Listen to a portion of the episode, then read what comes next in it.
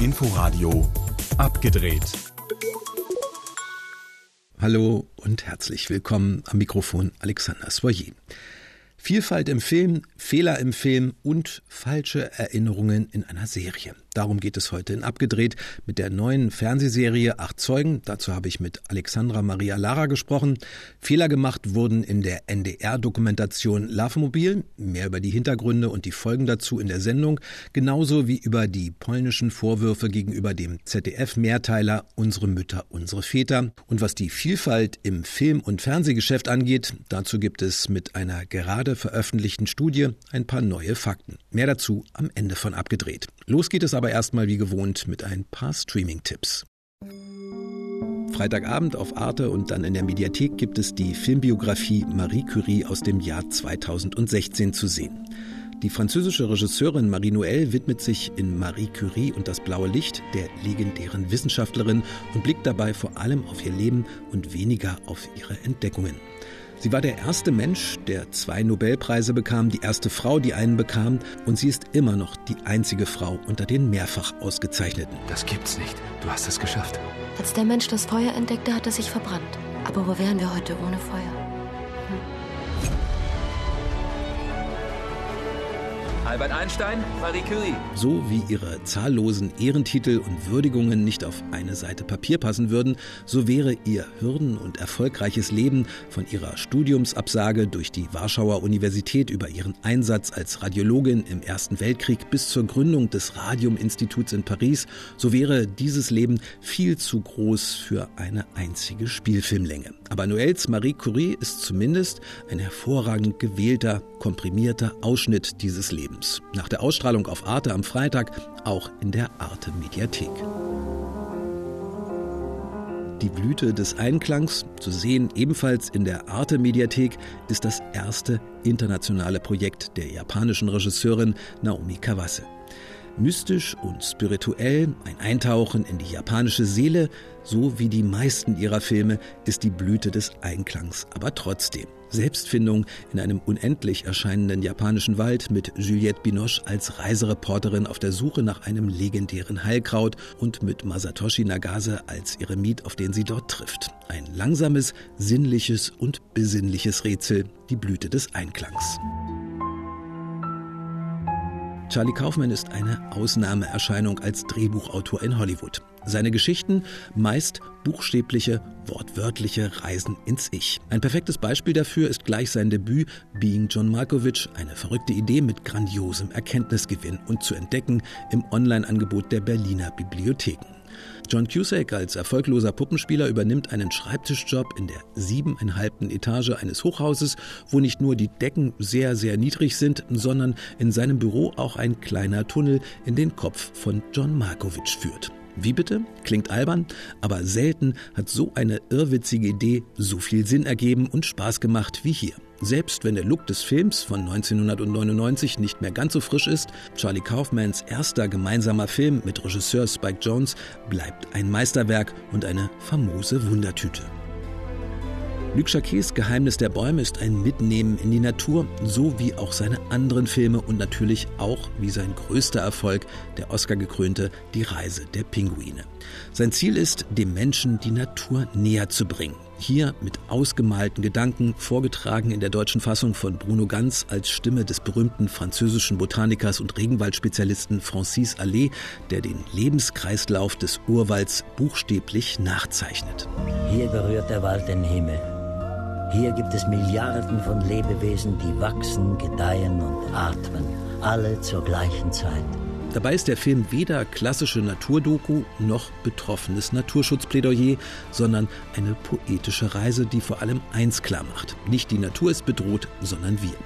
Gerade in dieser Hinsicht ist das Geheimnis der Bäume bemerkenswert und war einer der ersten Naturfilme, die diesen Weg gegangen sind. Das Geheimnis der Bäume im Angebot der Berliner Bibliotheken. Ein paar Tipps fürs Heimkino waren das. Mitmischen auf dem großen, weiten Streamingfeld will nun auch RTL immer mehr mit seinem Dienst TV Now und ein paar neuen Projekten, wie beispielsweise der Serie Acht Zeugen mit Alexandra Maria Lara, die im letzten Jahr trotz Corona überhaupt eine ganze Menge zu tun hatte. Das waren, ich habe ja zwei Riesenprojekte in, in Corona-Zeiten gemacht, eben den Kinofilm Töchter, dazwischen, davor und danach habe ich Zeugen gemacht sozusagen weil wir mit Töchter ja auch in die Drehunterbrechung durch, durch den Lockdown mussten und alles. Und ähm, ich bin, bin wirklich baff, wenn ich zurückblicke aufs letzte Jahr, dass wir das geschafft haben. Acht Zeugen, das sind acht Serienfolgen, in denen Alexandra Maria Lara als eigentlich nur Rechtspsychologin und Gerichtssachverständige bei einem brisanten Entführungsfall als externe Beraterin jeweils einen Zeugen vernimmt und dabei immer neue Enthüllungen, Wendungen, falsche Fährten und neue Verdächtige entdeckt entdeckt. Abgesehen vom Vorspann, in dem sie mit wehenden Haaren in Zeitlupe wohl so etwas wie einen bildlichen Erinnerungsnebel vertreibt, ist das durchaus seriös gemachte Unterhaltung. Das ist mein Lieblingsmoment. Ja, also die Nebelschwaden, da hätte man jetzt noch mal drüber reden können, meiner Meinung nach. Aber ansonsten muss ich sagen, ich hatte eine super Zeit bei diesem Projekt eine ungewöhnliche und eine tolle Zeit. Und ähm, ich bin auch wirklich sehr glücklich mit unserem Resultat. Solche Wissenschaftler, die Zeugen eigentlich nicht vernehmen, sondern die Glaubwürdigkeit von Zeugen und Verhören prüfen und Richtlinien vorgeben, die gibt es wirklich. Serienberaterin und bis zu einem gewissen Grad auch Vorlage für Alexandra Maria Laras Rolle war die renommierte deutsch-kanadische Kriminalpsychologin Dr. Julia Shaw. Also Frau Shaw war hauptsächlich im Gespräch mit unserem Produzenten Christian Rode und dem Autor und dem Regisseur Jörg Lüdorf. Julia Shaw hat auch den beiden sehr dabei geholfen, sozusagen, dass die Authentizität, dass die Dialoge so sind, dass das, was ich sage, Hand und Fuß hat. Neben der Spannung gibt es also durchaus auch etwas zu lernen in diesem psychologischen Krimikammerspiel, in dem nicht am Tatort, nicht auf der Straße, sondern in einem Verhörraum ermittelt wird. In jeder Folge merkt man, wie trügerisch Erinnerungen sein können und wie sehr damit auch Zeugenaussagen oft nur mit Vorsicht zu genießen sind. So bewusst, dass unser Gedächtnis so trügerisch sein kann, das wusste ich, bevor ich diese Serie gedreht habe, dann auch nicht tatsächlich. Also darüber hatte ich mir so detailliert noch nie Gedanken gemacht, ja. Alexandra Maria Lara zu sehen jetzt in Acht Zeugen auf TV Now. Dass alles nicht immer ganz so ist, wie es scheint, das hat beim NDR und in der Dokumentarfilmwelt gerade übrigens auch für einen kleinen Skandal gesorgt. Hallo Süßer. Kann ich reinkommen? Of course, come inside. So empfängt die Prostituierte Rita in ihrem Laufmobil an der B188 B4. In der niedersächsischen Provinz gehören sie zum Landschaftsbild. Wohnmobile, die als Minibordelle fungieren. You can do whatever you want if you pay for it. Okay. That's all extra. No, nothing, nothing else. Uh, sure? Doch die Frau, die in diesem Dokumentarfilm Rita ist, ist im wirklichen Leben keine Prostituierte. Das räumte die Autorin Elke Margarete Lehrenkraus jetzt ein.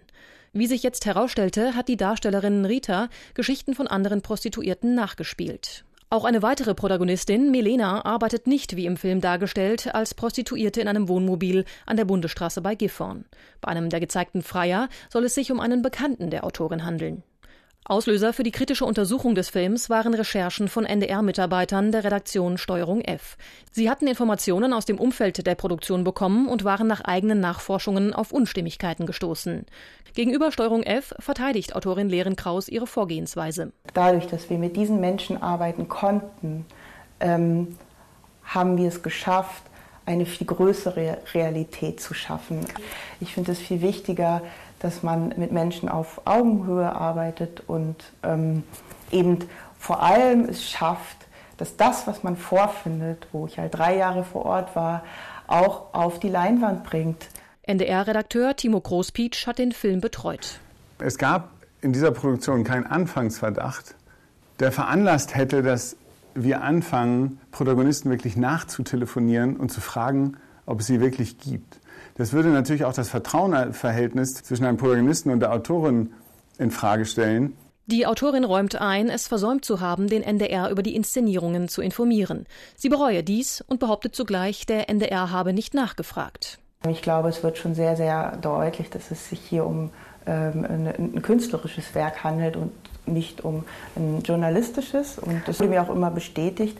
Natürlich kann man sagen, und das wäre auch wahrscheinlich ein anderer äh, auch ein Weg gewesen, das nochmal explizit zu kennzeichnen. Ein bisschen früher darüber nachzudenken, damit hätte sich Lehrenkraus definitiv eine Menge Ärger und dieses unschöne Nachspiel gespart. Die ARD-Mediathek hat Lovemobil aus dem Angebot genommen. Den Dokumentarfilmpreis, den Lehrenkraus im letzten Jahr bekam, hat sie mittlerweile zurückgegeben und sich nochmal entschuldigt. Das Preisgeld wird an den zweitplatzierten Film The Cave gehen. Ihre Grimme-Preisnominierung wurde außerdem gestrichen und der NDR prüft juristische Konsequenzen. Neuen Ärger und diesmal von Gerichtswegen gibt es auch für die ZDF-Produktion Unsere Mütter, unsere Väter mit einem Urteil aus Polen.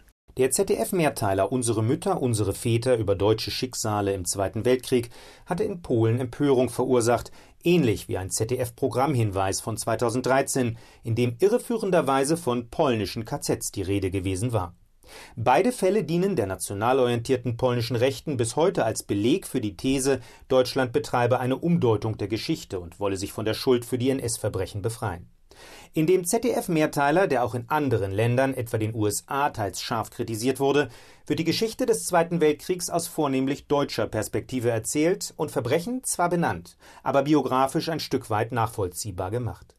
Gegen Ende tauchen hingegen Angehörige der in Polen hochverehrten Partisanentruppe Heimatarmee als kulissenhafte Horde auf, deren Mitglieder anscheinend per se antisemitisch eingestellt sind.